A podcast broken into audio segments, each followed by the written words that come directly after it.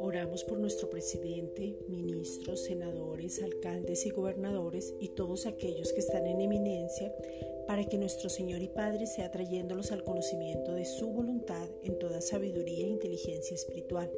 Primera de Timoteo 2.2 y puedan gobernar bajo los principios de tu palabra que es poderosa para la destrucción de fortalezas como lo es la corrupción y podamos vivir quieta y reposadamente. Segunda de Corintios 10.4 Gracias Padre porque cada día se están levantando hombres y mujeres de Dios irreprensibles, sobrios, prudentes, aptos para enseñar la mejor noticia de todos los tiempos.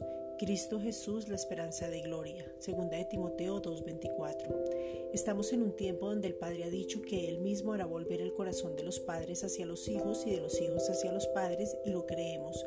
Malaquías 4:6. Pero también es el tiempo de que los padres no exasperen o sea, se enfurezcan, irriten o den motivo de enojo a sus hijos, porque eso los va a desalentar. Colosenses 3:21.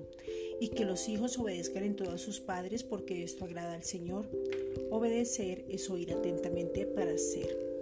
Te pedimos, Padre, en el nombre de Jesucristo, que esto se cumpla en nosotros, que haya orden en cada hogar, que nuestros hijos físicos y espirituales permanezcan enfocados y que veamos a los otros como superiores a nosotros mismos. Filipenses 2.3. Que comprendamos que todo lo que está escrito es por nuestro bien, es lo que nos conviene, es necesario para poder tener relaciones saludables, de respeto, en orden y establecidas por ti. Primera de Corintios 10:23. Gracias Padre.